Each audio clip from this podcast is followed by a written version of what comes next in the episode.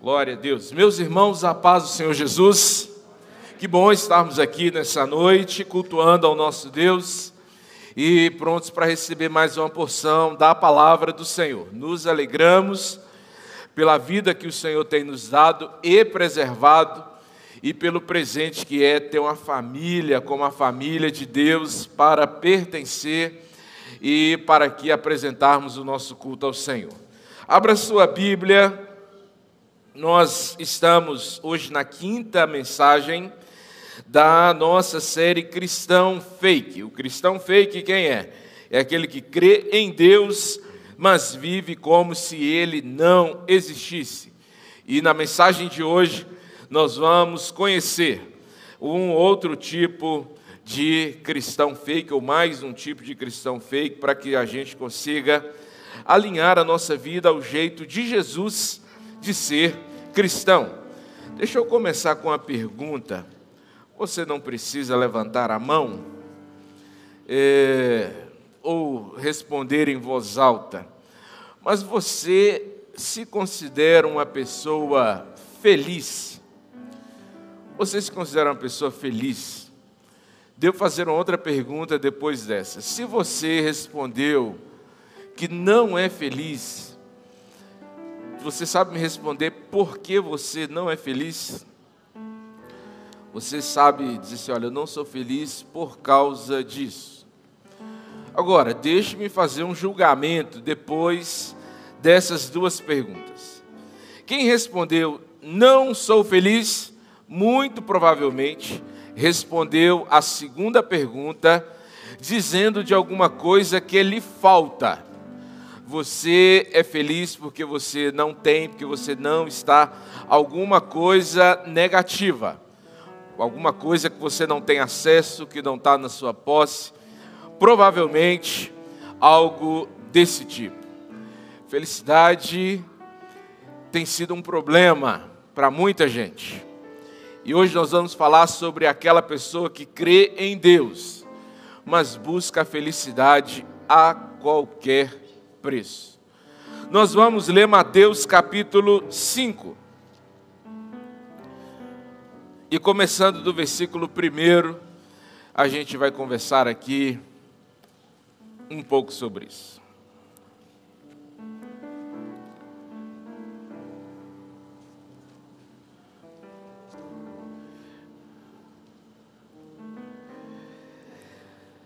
Certo dia, quando Jesus viu que as multidões se ajuntavam, subiu à encosta do monte e ali sentou-se. Seus discípulos se reuniram ao redor e ele começou a ensiná-los. Felizes os pobres de espírito, pois o reino de Deus lhes pertence. Felizes os que choram, pois serão consolados. Felizes os humildes, pois herdarão a terra. Felizes os que têm fome e sede de justiça, pois serão saciados. Felizes os misericordiosos, pois serão tratados com misericórdia. Felizes os que têm coração puro, pois verão a Deus. Felizes os que promovem a paz, pois serão chamados filhos de Deus. Felizes os perseguidos por causa da justiça, pois o reino dos céus lhe pertence. Felizes são vocês quando, por minha causa, sofrerem zombaria e perseguição, e quando outros, mentindo, disserem todo tipo de maldade a seu respeito. Alegrem-se, exultem, porque uma grande recompensa os espera no céu. E lembre-se de que os antigos profetas foram perseguidos da mesma forma. Diga amém, coloque sua Bíblia aí sobre o seu colo e oremos. Pai Santo, obrigado por mais uma vez termos acesso à tua palavra. A tua palavra é a verdade, é a revelação do pensamento do Senhor e da mente do Senhor para nós. Pelo teu Espírito Santo, nos ajuda a entender a tua palavra, acreditar meditar na tua palavra, amar a tua palavra, Pai. Pedimos isso em nome de Jesus, em nome de Jesus. Amém. Meus irmãos, se você está acompanhando conosco a nosso devocional, as palavras de Deus, você já encerrou a leitura do Pentateuco e está aí é, caminhando em Josué. É isso mesmo? Em Josué. Muito bom, parabéns para você que está indo. Se você não começou, nós não temos mais devocionais, mas vai chegar devocional daqui para os próximos dez dias. Te recomendo muito que você faça isso, que comece a fazer o seu devocional orientado diariamente. Pode ser que você já deu aquela vacilada ali, ficou um dia, dois dias, aí ó, tá vendo? Pela carinha o Senhor já vai mostrando quem está com o devocional atrasado. Recupere, retome do lugar onde você parou. Existem pelo menos três benefícios de você ler a Bíblia todos os dias. Todos os dias. Pelo menos três, dentre dezenas de benefícios. Pelo menos três. O primeiro é que você, conhecendo a palavra de Deus, você vai amar a palavra de Deus. Preste atenção no seu coração. Quanto menos você lê a Bíblia, menos você ama a Bíblia. Se você começar a amar a Bíblia, vem o segundo benefício. Você vai acreditar na Bíblia. O grande problema do cristão fake é porque ele não crê, nós falamos disso, ele não crê na palavra de Deus. Você não tem como acreditar naquilo que você não conhece e naquilo a que seu coração não está apegado. E o terceiro benefício é que amando a palavra de Deus e crendo na palavra de Deus, você vai naturalmente compartilhar mais a palavra de Deus. Os crentes não pregam, não compartilham o evangelho, não evangelizam. Não é porque tem vergonha, não é porque é porque eles não conhecem a Bíblia. Eles não leem a Bíblia, meu irmão e você não tem autoridade, você não é compelido, você não tem amor para compartilhar a palavra de Deus, simplesmente porque você não ama e não acredita na palavra de Deus. Permita que através desse devocional a sua leitura seja conduzida, palavras sejam ministradas diariamente em seu coração e você comece a se desafiar a leituras maiores. Muitas pessoas, há cinco anos atrás, eu comecei a desafiar pessoas a lerem a Bíblia toda, ler a Bíblia toda. Tenho desafiado muitos jovens a lerem Provérbios a vida toda, todo dia ler um capítulo de Provérbios. E isso tem sido uma verdade em todas as pessoas que têm seguido esse conselho elas amam a palavra, elas compartilham a palavra e elas desenvolvem uma fé muito maior na palavra de Deus. Então faça isso, será um benefício muito grande para você, para a sua vida espiritual e um benefício poderoso também para o reino de Deus. Amém, meu irmão? Ah, mas eu não tenho devocional. Lê a Bíblia sem devocional. Começa lá de Gênesis Apocalipse, não precisa de instrução. Mas eu não quero ler com devocional. Leia sem devocional. Devocional ele te orienta, ele te ajuda. Eu quero que você leia a Bíblia. O meu desafio para você é que você leia a Bíblia. Leia a Bíblia. O crente que lê a Bíblia, ele é um crente diferenciado. Eu até tenho algumas dúvidas se o crente que não lê a Bíblia é crente. Mas isso é um assunto para outra Assembleia Geral. Bem, Jesus está falando sobre felicidade. A palavra que Jesus usa para felicidade é a palavra bem-aventurado, a expressão bem-aventurado. Jesus usou a palavra macários, que significa uma coisa muito abençoada. Portanto, a ideia de felicidade bíblica é a ideia de alguém que foi muito abençoado. Nós poderíamos ou deveríamos começar falando de felicidade voltando em Eclesiastes. Se nós fôssemos começar abordando de forma é, é, não é negativa não, Vamos, deixa o negativo, porque eu não vou lembrar outra palavra aqui agora. A, a ideia de felicidade, ou a ideia passiva de felicidade, nós deveríamos começar em Eclesiastes. Tem um livro sobre Eclesiastes que resume e ilustra bem a ideia e o tom de Eclesiastes. E esse livro tem o título de O Livro Mais Mal-Humorado da Bíblia. Se você lê Eclesiastes sem saber quem escreveu, você fala: esse camarada é um fracassado. O camarada não conseguiu nada na vida, ele não teve ninguém perto dele, não conseguiu trabalho, não conseguiu dinheiro, não conseguiu casar, não conseguiu nada, não teve prazer nenhum na vida, e agora ele vem falando para a gente essas coisas aí. Na verdade, quem escreveu isso foi Salomão. Salomão, no Eclesiastes, no capítulo 2, no versículo 10, ele faz uma declaração a respeito de si, que a história confirma e a Bíblia ainda mais.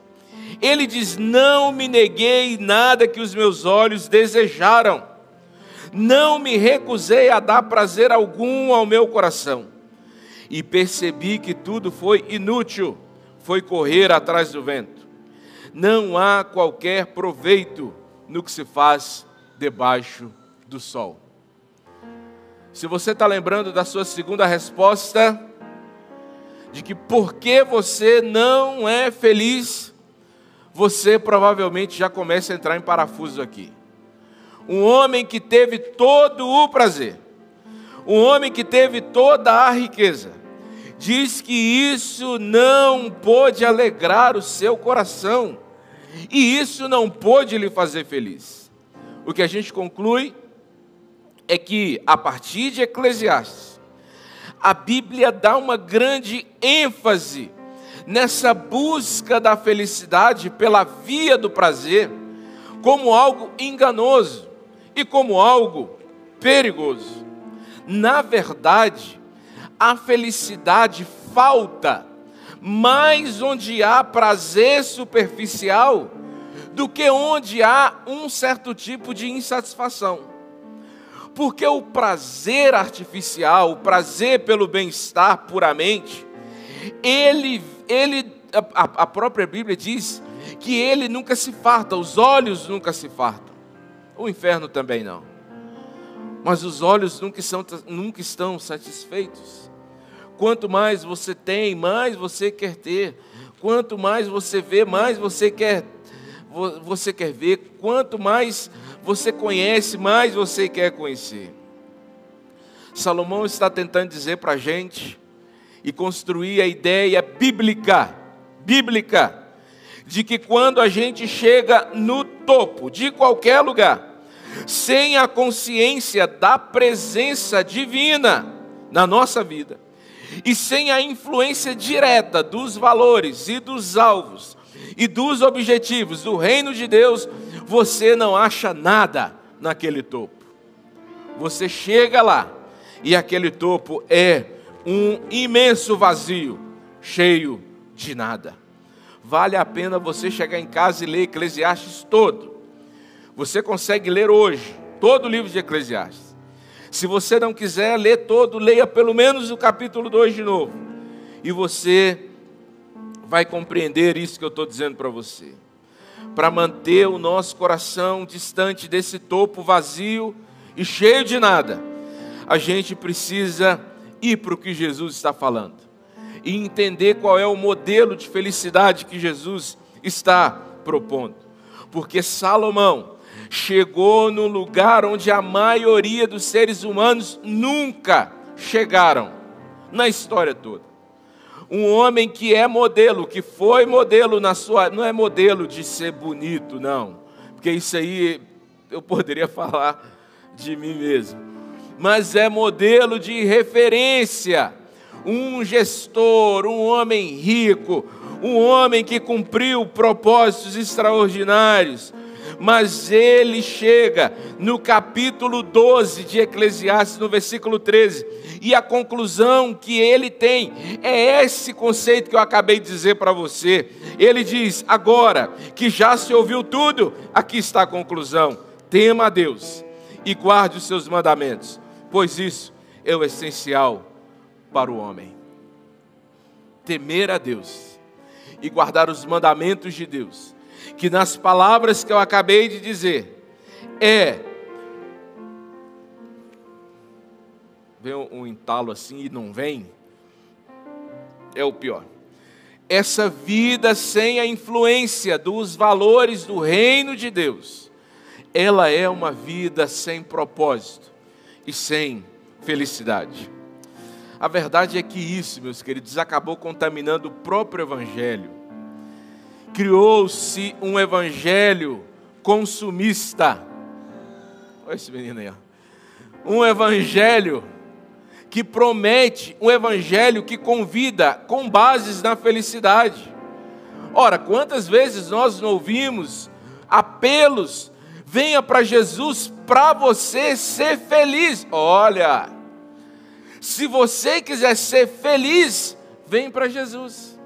Tem até alguém que pôs no Instagram dizendo: se você é feio e é triste, vem para Jesus e seja só feio. É, faz sentido, mas não é o apelo principal do Evangelho, é superficial, é corrompido. A gente não pode dizer que o Evangelho é, ou receber o novo modelo de religião, é um caminho para a felicidade. Estranho isso, né? Mas a gente vai ver que isso é verdade aqui das palavras de Jesus. E a gente, se não tem cuidado com isso, a gente confirma aquilo que a gente ouve pessoas dizendo ao longo de toda a vida. E elas dizem assim: eu experimentei a religião, mas a religião não me fez feliz. Porque ele queria um Cristo utilitário. Ele diz: fui para a igreja, e a igreja não melhorou minha vida em nada. Quantos de nós já disse, olha, depois que eu comecei a ficar mais crente, as coisas pioraram para mim. Deus não me ajudou a ter uma vida melhor. Então a gente entende que Deus falhou com a gente na promessa de que se a gente fosse a Ele, a gente encontraria a busca principal da vida, que é a felicidade. Que é a felicidade. Eu disse aqui esses dias atrás que se você quiser vender algum produto hoje, prometa três coisas: prometa dinheiro rápido, prometa emagrecimento rápido e prometa felicidade. Felicidade me desculpe a indiscrição do exemplo, mas quem é casado aqui? Quem é casado, levanta a mão. Homens, homens, perdão, homens casados, levanta a mão. Homens que têm filhas adolescentes para cima. Você sabe muito bem, peço perdão de novo pela indiscrição do exemplo. Você sabe o que é uma TPM, sabe? Claro que você sabe. Como que é a propaganda de produtos relacionados a essa estação do mês da mulher. Uma mulher de calça branca, com um sorriso no rosto, andando de bicicleta numa colina verdejante, com folhas rosas caindo. Não tem nada a ver com o que acontece na sua casa. Nada a ver. Mas aquilo é uma promessa de felicidade. O refrigerante, gente, a propaganda do Dolly Inclusive, teve um dia das mães que eu rodei todos os estabelecimentos da cidade com, com, com Bela procurando um Dolly. Porque a expressão do Dolly é: Mamãe, você é amor, é meu presente da vida. Eu te ofereço um Dolly.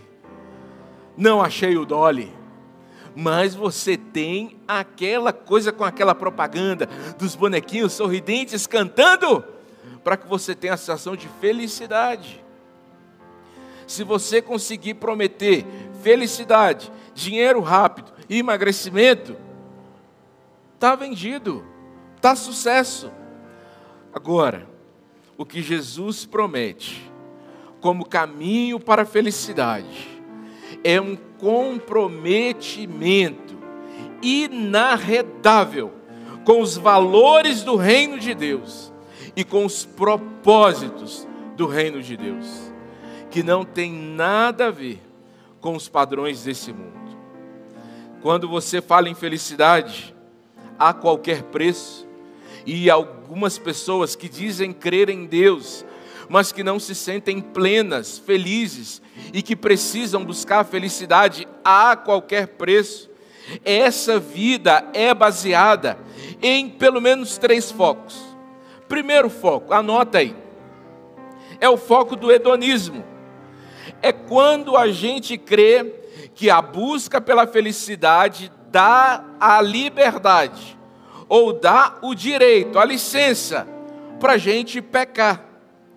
Então a gente racionaliza tudo que a gente faz.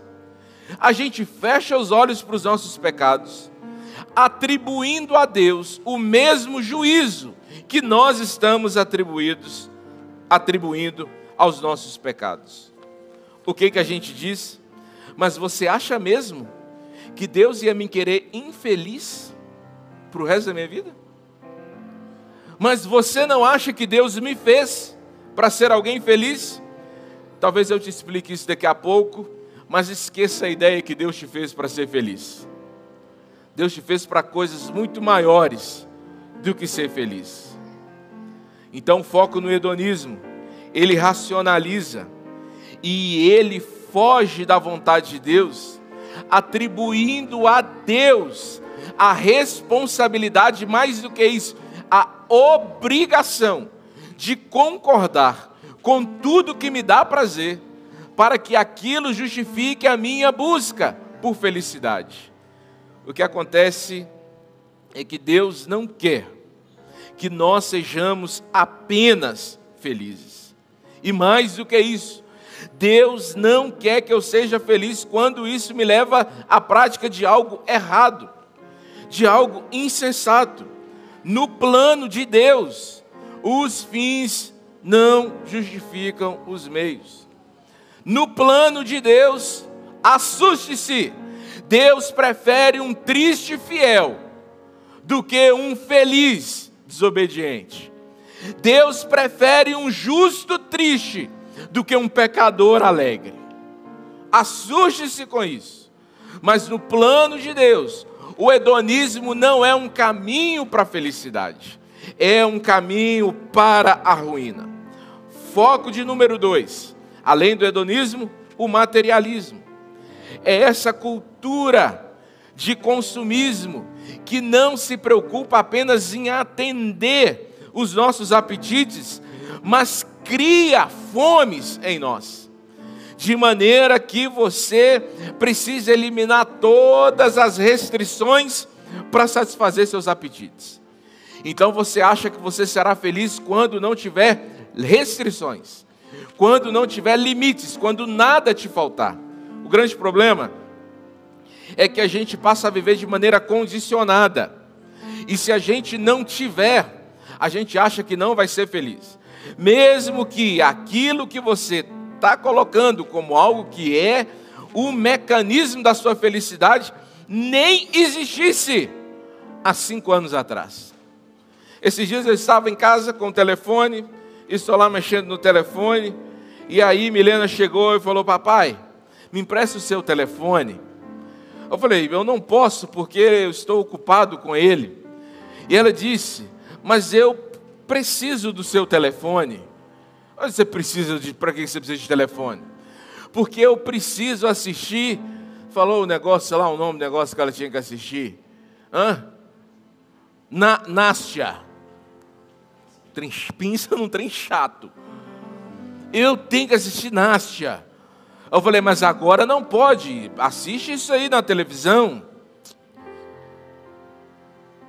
Lá em casa em televisão, né? Misericórdia.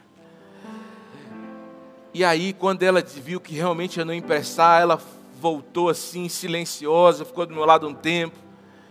E falou: Papai, estou precisando se eu compro um telefone para mim.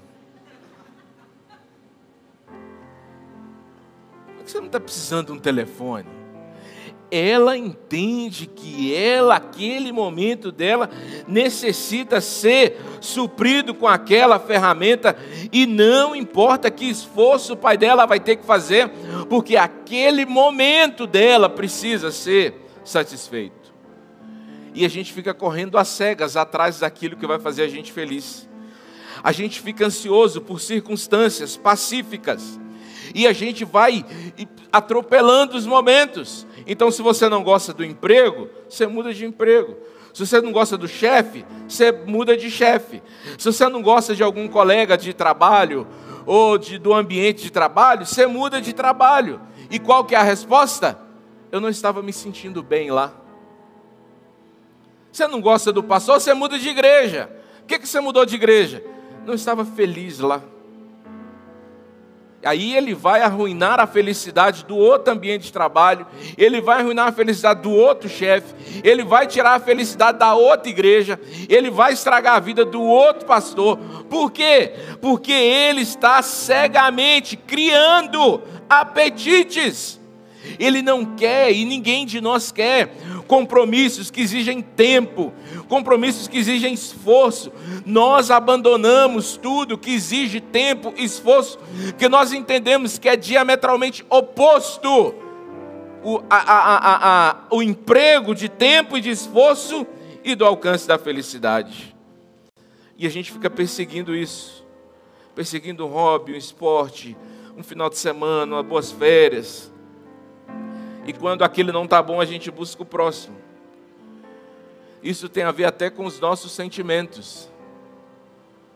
E hoje você precisa dizer assim: você estava casado ontem, não está mais hoje. Olha, eu não estava feliz naquele relacionamento. E ela vai agora, e o que você está fazendo agora? Estou buscando alguém para eu ser feliz. Não vai, não vai essa obcecação, como é que tem a palavra para obsessão, obsessão nos impede de buscar um ambiente onde a felicidade se desenvolve, que é no serviço, que é na entrega, que é na dedicação. Engraçado isso.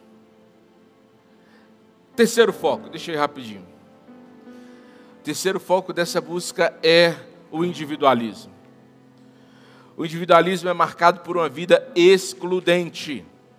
É quando alguém sente a necessidade, ou do outro lado, ele não sente nenhum temor e nenhum prejuízo em excluir gente, pessoas da vida dele, por mais importante que essas pessoas sejam, quando essas pessoas são ameaças para os seus sonhos, para os seus objetivos e para as suas intenções. Os coaches estão nos dizendo isso todos os dias naquelas propagandas do Instagram. Tire as pessoas da sua vida. Afaste-se das pessoas se essas pessoas não vão ser importantes para o seu sonho, para o seu objetivo e para as suas instruções, anule-as. E isso vai criando uma onda de individualismo infernal na nossa época. Isso, inclusive, entre casais. Casais que, ao invés de serem agora auxiliadores, parceiros, são concorrentes. São concorrentes. Eu vou contar isso aqui porque não é um casal daqui, mas eu tive o desprazer de atender que o marido estava se mudando de estado, ia deixar a família, os filhos e a esposa, e quando veio pedir o conselho, eu perguntei para ele: tá, me mostre as razões dessa decisão. E ele disse: é porque a minha esposa acendeu-se profissionalmente muito rápido, expressão dele, e eu não posso ficar por baixo. Pensa, meu querido, em que ponto a gente chegou? E a gente tem que se conscientizar disso. É o individualismo que autoriza as pessoas a ganhar dinheiro prejudicando as pessoas. É o individualismo que autoriza as pessoas a monopolizarem suas dores. É o, é o individualismo que autoriza as pessoas a deixar de se alegrar com as vitórias alheias, a fazer vista cega às necessidades das pessoas ao seu redor, a casar e viver como se fosse solteiro, a ter filhos, mas a viver desconectado desses seus filhos. A gente precisa acreditar numa verdade que eu não achei de quem é a citação, mas depois você joga no Google e vê quem foi que disse que todo prazer que arrisca o direito sagrado de outra pessoa é um prazer ilícito. É um prazer ilícito. É por isso que a felicidade não está e não se encontra. Os jovens não encontram a felicidade nas relações sexuais ilícitas. Os mais velhos não encontram a felicidade na, na, na escada que sobe por cima dos outros. Não é possível. E o último foco é o existencialismo. Olha o que Paulo diz. Leia aí, 1 Coríntios capítulo 15, 1 Coríntios capítulo 15, versículo 32. Ele diz: Se foi por meras razões humanas que lutei com feras em Éfeso, que ganhei com isso? Se os mortos não ressuscitam, comamos e bebamos, porque amanhã morreremos. Olha que maneira linda que Paulo está nos ensinando a enxergar a vida. Ele está dizendo que você perde sentido e propósito se você enxerga a vida só da perspectiva existencial. Esse senso de existência curta aqui, definitiva aqui, leva pelo menos a duas coisas. Primeiro, a desprezar Deus em todos os seus caminhos. Segundo, se você retira Deus, você não tem a quem prestar conta. Então você leva uma vida sem limite algum. Qual que é o fim dessa vida? Nunca vai alcançar o potencial pleno que Deus estabeleceu para ela. A vida não é só viver 60, 70 anos. A vida é uma questão de eternidade. Felicidade também é. A vida é uma questão de eternidade e felicidade também é. A felicidade desse mundo se baseia em acontecimentos inconstantes. Aquilo que te dá felicidade hoje te rouba a alegria amanhã. Aquilo que é a sua busca frenética por felicidade hoje, é o seu maior desespero amanhã, aquilo que era a razão de toda a sua vida ontem, é o número um dos seus problemas de hoje, mas a bênção que Deus dá, ela enriquece e ela não acrescenta dores, por uma razão única, ela aponta para a eternidade, ela transcende tudo que o mundo pode oferecer. Cristo falou: Eu deixo para você vocês um estado de alma que é a paz, mas eu não dou do jeito que o mundo dá. E qual que é o conselho que ele dá em seguida? Ele diz: vocês podem viver aflições nesse mundo, mas viver em paz e com bom ânimo. Que tipo de vida louco Jesus está dizendo? Macários, bem-aventurados, sumamente abençoados, felizes aqueles que assumem o risco de viver na contramão da vida, que constroem uma vida reconhecendo a graça divina. Jesus chama esses de pobre de espírito e diz que eles possuem o reino dos céus. Um teólogo parafraseou a bem-aventurança da pobreza do espírito e diz: Bem-aventurado o homem que reconhece a sua própria debilidade extrema e confia exclusivamente em Deus. Jesus deu outros exemplos de gente que encontrou felicidade reconhecendo sua fragilidade. O grande problema, contei aqui esses dias atrás, do meu amigo que me chamou para fazer o negócio que acordava às 5 horas da manhã e tomava um banho frio e ligava para três amigos dando uma palavra de ordem, sei lá de que que era. Falei, cara, se você me ligar às 5 horas da manhã para falar qualquer merda que for, cara, eu deixo de ser seu amigo. Não me ponha nesse negócio não. Porque o camarada ele quer dominar o dia e ele não sei o que, passa três meses não mudou nada na vida dele. Nada. Única coisa que mudou é que ele perdeu um monte de hora de sono. Única coisa. O que que ele percebeu? que Lucas 18, Jesus está certo. Aquele homem que chega cheio de si e diz: Eu tenho méritos, eu tenho força, eu tenho disciplina, eu tenho o, o eu posso bater no peito, ele não sai justificado diante de Deus. Agora o que chega e diz: Eu sou um miserável, e a oração que ele tem é essa: Eu sou um miserável. Esse homem desce justificado. Agora preste atenção numa coisa: Jesus disse que esse tipo de gente recebe o reino de Deus por herança. Você tem que grifar essa palavra na sua Bíblia aí. Se a sua versão traz a palavra herança, o reino do céu é uma herança. Agora segura a pancada que Deus te dá. Herança não é uma questão de merecimento. Herança é uma questão de filiação. Quem olha para Deus como pai e se posiciona como filho está habilitado a viver a herança que é o reino de Deus. Que coisa linda! Que coisa linda! A graça e a misericórdia de Deus caminham na contramão do merecimento. É filiação, meu querido. Os filhos são felizes pelo pai que tem. Glória a Deus. Jesus falou que a felicidade passa também pelo caminho de ter um coração quebrantado.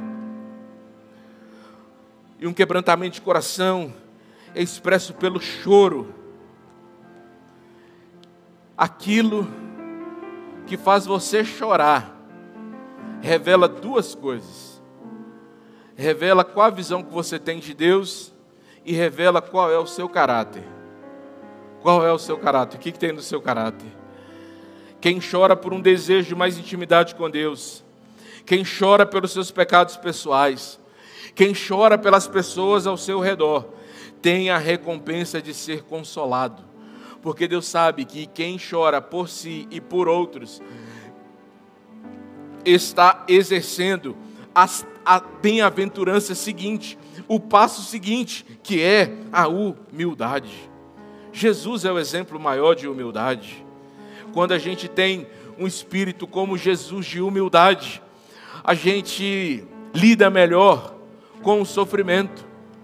A gente consegue sofrer sem reclamar a gente consegue estabelecer uma vida de renúncia pessoal, a gente consegue entregar os nossos direitos a Deus, a gente consegue acreditar no controle de Deus sobre todas as coisas, a gente consegue romper com a passividade que às vezes tenta engolir a gente na vida.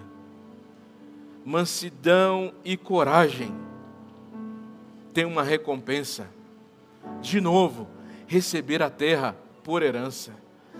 Prosperidade, que não tem a ver com ganhar muito dinheiro, tem a ver com viver, com possuir, com usufruir daquilo que é herança do Pai para você. Quantos filhos vivendo como o pródigo de Lucas 15, que estão com o pai, olhando o pai, ouvindo o pai, mas não permitiram um coração humilde e vivem tristes diante do pai, insatisfeitos diante do pai, vivem gratos diante do pai, não receberam a prosperidade que é usufruir com alegria da herança do pai. Ambições espirituais. Jesus falou da fome e da sede de justiça. Se você compara isso com a sua vida física normal, você vê que você não resiste à fome e à sede por muito tempo. Você é fácil saber o dia que eu estou pregando com fome. É o dia que eu fico escorado aqui.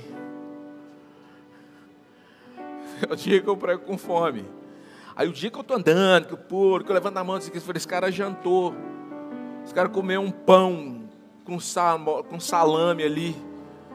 E o café de. Agora que não está mais fazer café, mas o café é de di. Entendeu? Porque a gente não resiste muito tempo com fome e com sede. Se a gente não tem ambições espirituais, não é que falta alimento e não é que falta água, não falta pão. A questão é que nós não temos ambições espirituais, Nossa alegria nunca é plena, porque não mata a alma e envenena. Nossa alegria não é plena, porque nós não temos ambições espirituais. Nós desejamos só coisas daqui. Nós olhamos para Deus como um provedor de coisas daqui.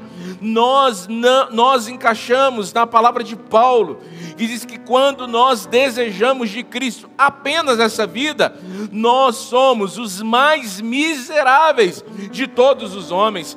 E não é miserável de pobre, é um miserável de alma, alguém que nada satisfaz, alguém que nada completa, alguém que a alegria nunca está plena. Por quê? Porque ele não tem ambição de algo que transcende dessa vida. Ele nunca será feliz.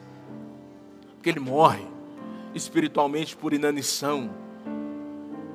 Ele fica, como é que fala, quando o senhor não come, não tem as vitaminas e fica é, é, anêmico, anêmico espiritualmente.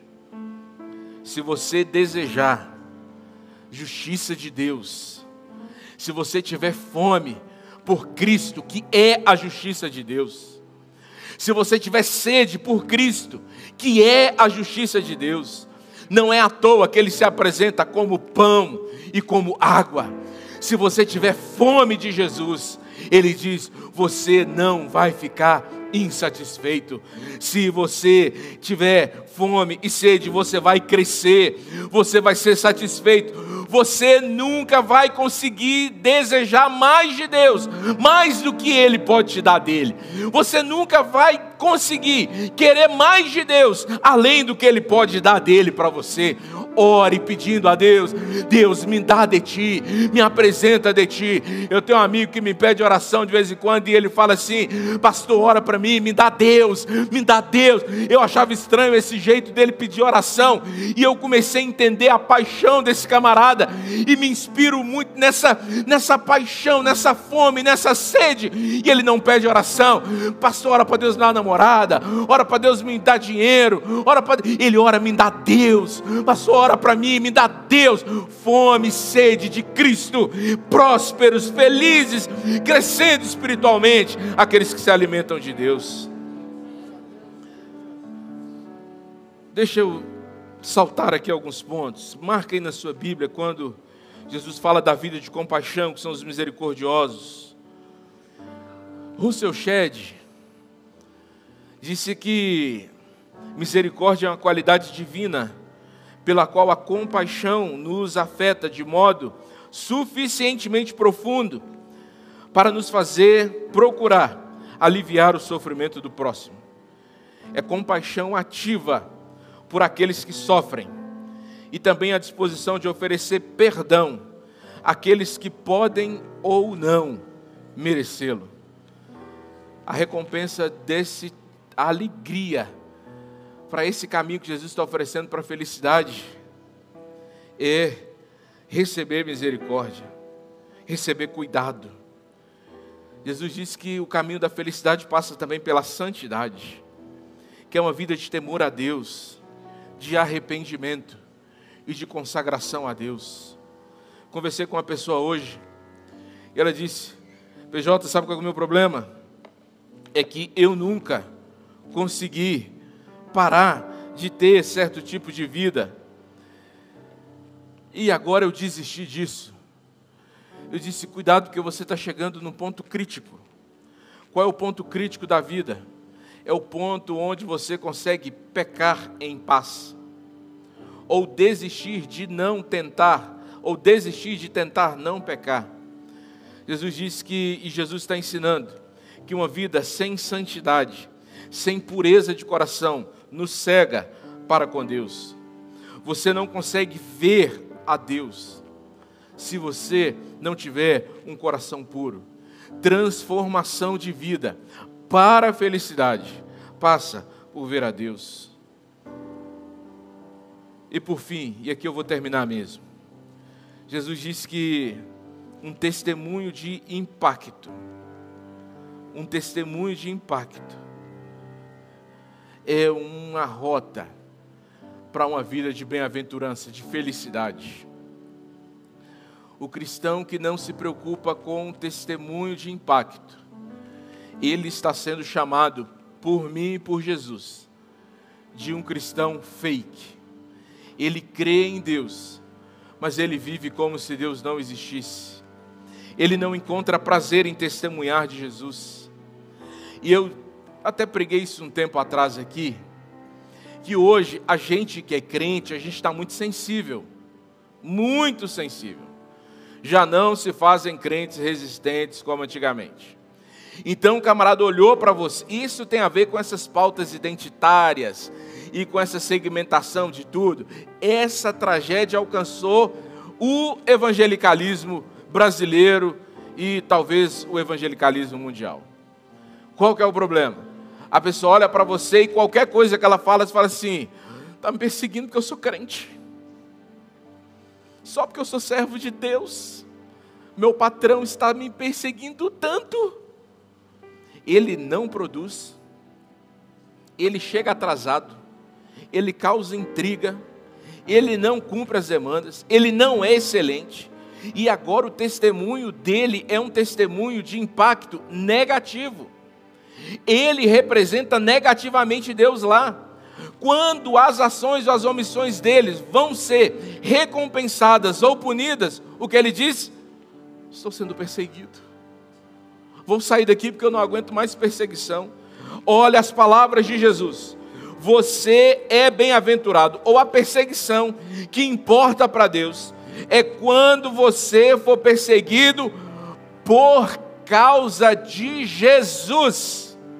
Ou seja, quando o seu testemunho for tão poderoso, ou for tão impactante que ele contrariar ou prejudicar interesses do diabo.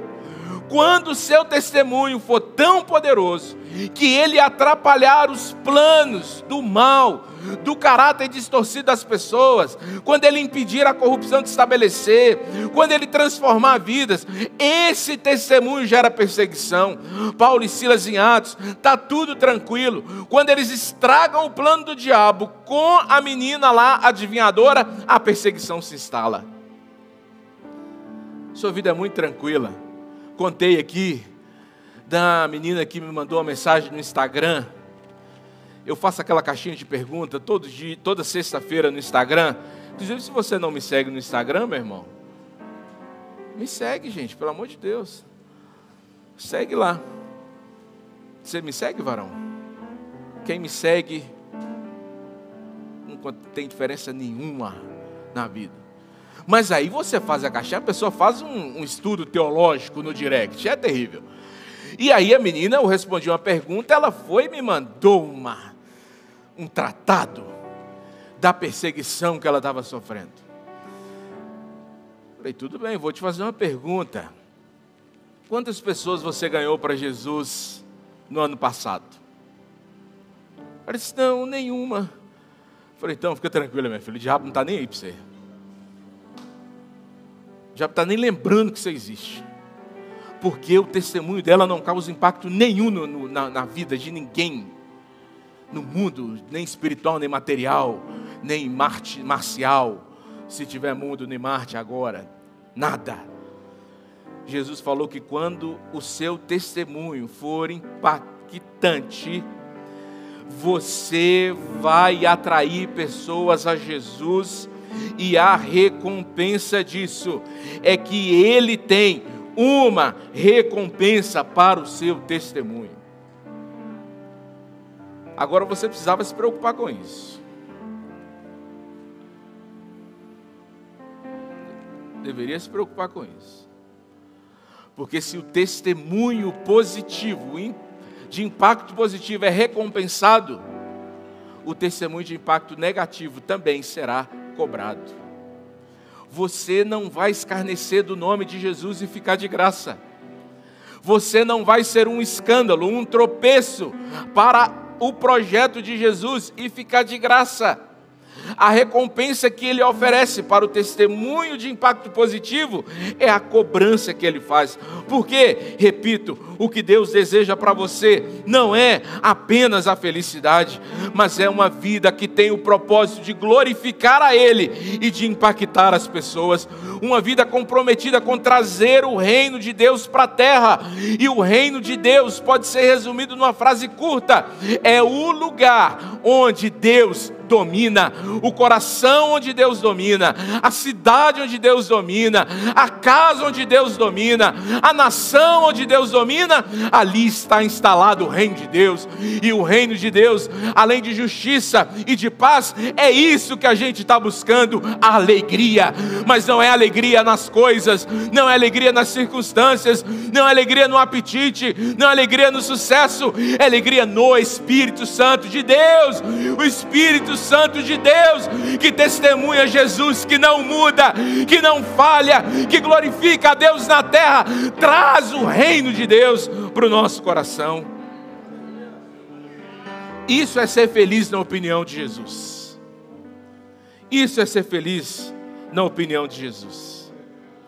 Agora que a gente sabe disso, eu queria te sugerir quatro atitudes para você praticar a partir de hoje.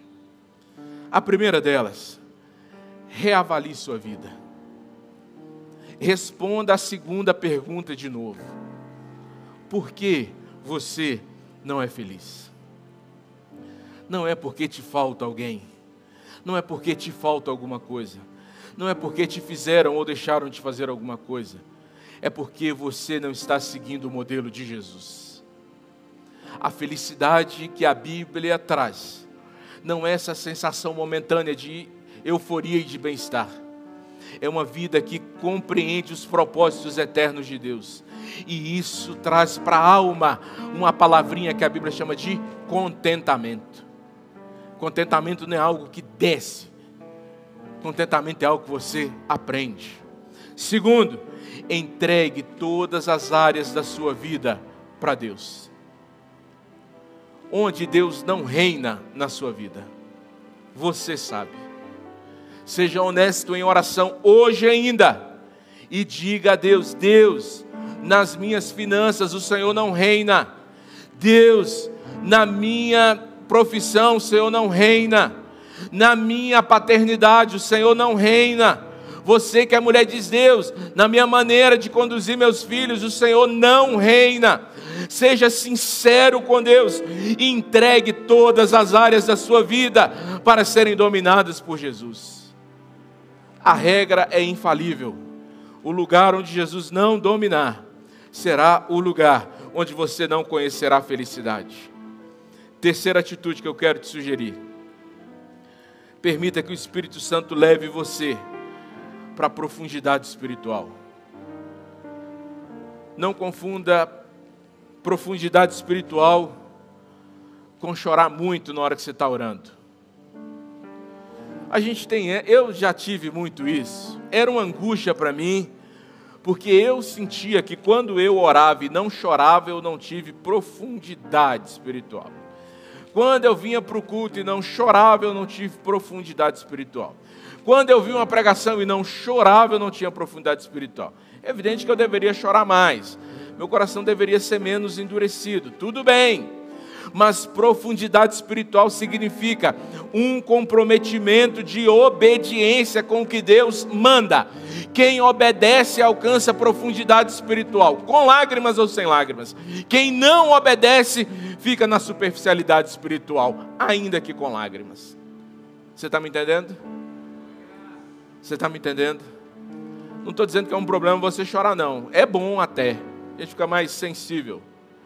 Mas estou dizendo que sem obediência, o Espírito Santo não consegue conduzir você para águas mais profundas, para o lugar onde os milagres acontecem, para o lugar onde as experiências com Deus são pessoais para o lugar onde a palavra de Deus é experimentada. Você não lê a Bíblia, você vive a Bíblia. Você não conhece a Bíblia, você sente a Bíblia. A palavra de Deus não fica na sua mente criando conflito, ela vence as batalhas da sua mente. Isso é profundidade espiritual. E quarto, se comprometa a contagiar os outros com a verdadeira felicidade. Quando Jesus te ensinar e você aprender de Jesus, não deixe de testemunhar de Jesus, meu irmão. Por isso que eu comecei dizendo sobre a leitura da Bíblia. Para muita gente, eu estou falando só de um devocional, só de um livro. Você precisa entender que eu estou te falando de se comprometer com compartilhar a felicidade que Jesus te dá. Sabe por que, que a gente não compartilha Jesus? Porque a gente não está comprometido com Ele e nem com o modelo dele. Eu tenho visto nos últimos tempos, isso é de sempre, eu tenho visto nos últimos tempos, porque eu vivo nos últimos tempos. Mas pessoas que encaram guerras sangrentas, que gastam um tempo absurdo, que rodam a cidade inteira para defender o nome da igreja dele, para defender o modelo de igreja, ou o tipo de estrutura de igreja que ele acha que é conveniente. Você não vê ele movendo um papel como esse para falar de Jesus. Até porque, se ele for falar do que ele ama, ele só sabe falar dos cargos de igreja, das tradições da igreja. Só sabe falar disso, porque é isso que ele ama se ele amasse Jesus, se ele amasse Jesus,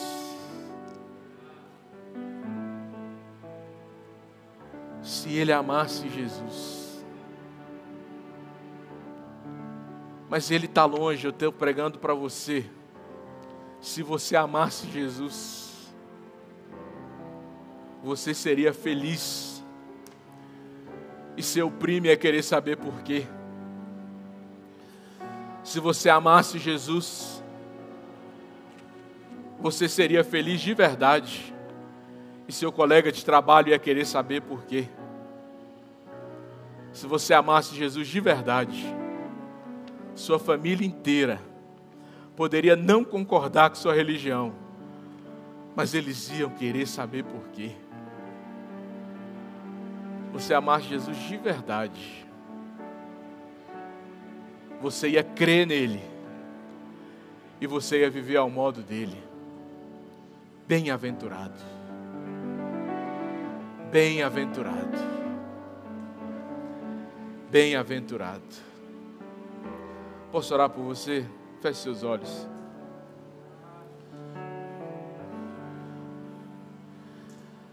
Vou voltar na primeira pergunta. Você é feliz?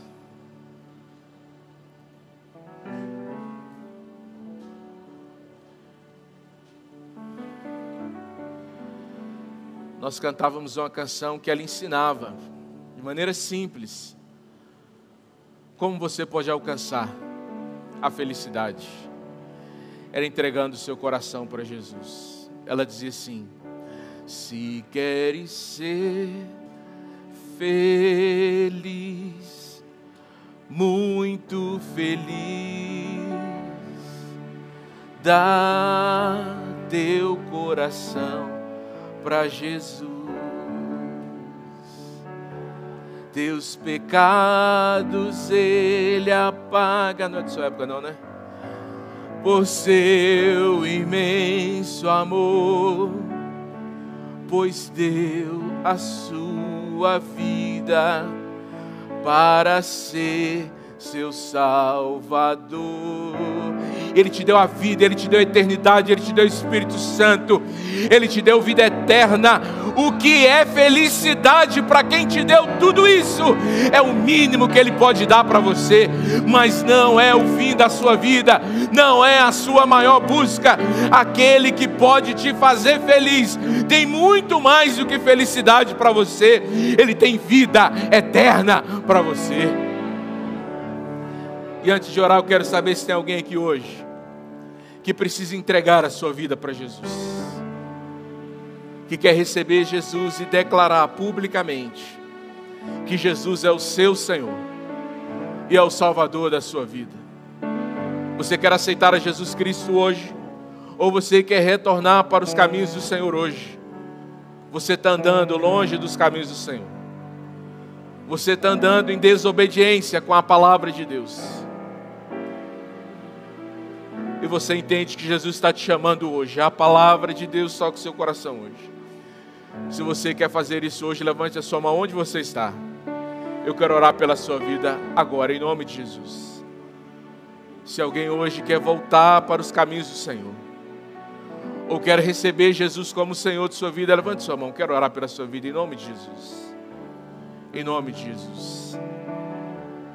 Em nome de Jesus. Coloque sua mão sobre o seu coração. E peça a Ele agora, Pai, implanta o teu reino na minha vida. Domine a minha vida. Arranca, Pai, essa angústia, esse medo, essa tristeza, sem causa ou com causas que não são reais ou verdadeiras.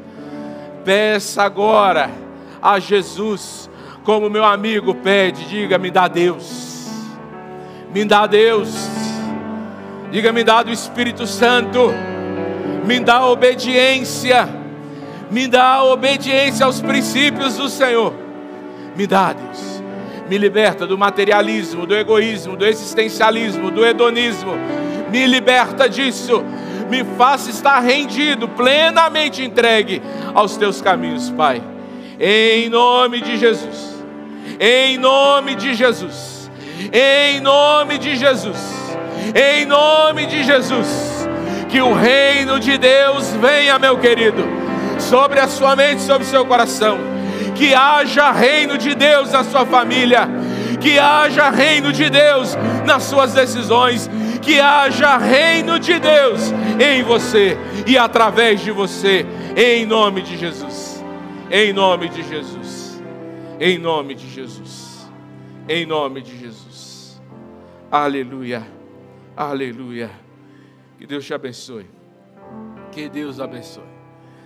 E que hoje, antes de dormir, você já consiga responder essas três perguntas de um jeito diferente para a glória do Senhor. Você que está nos acompanhando.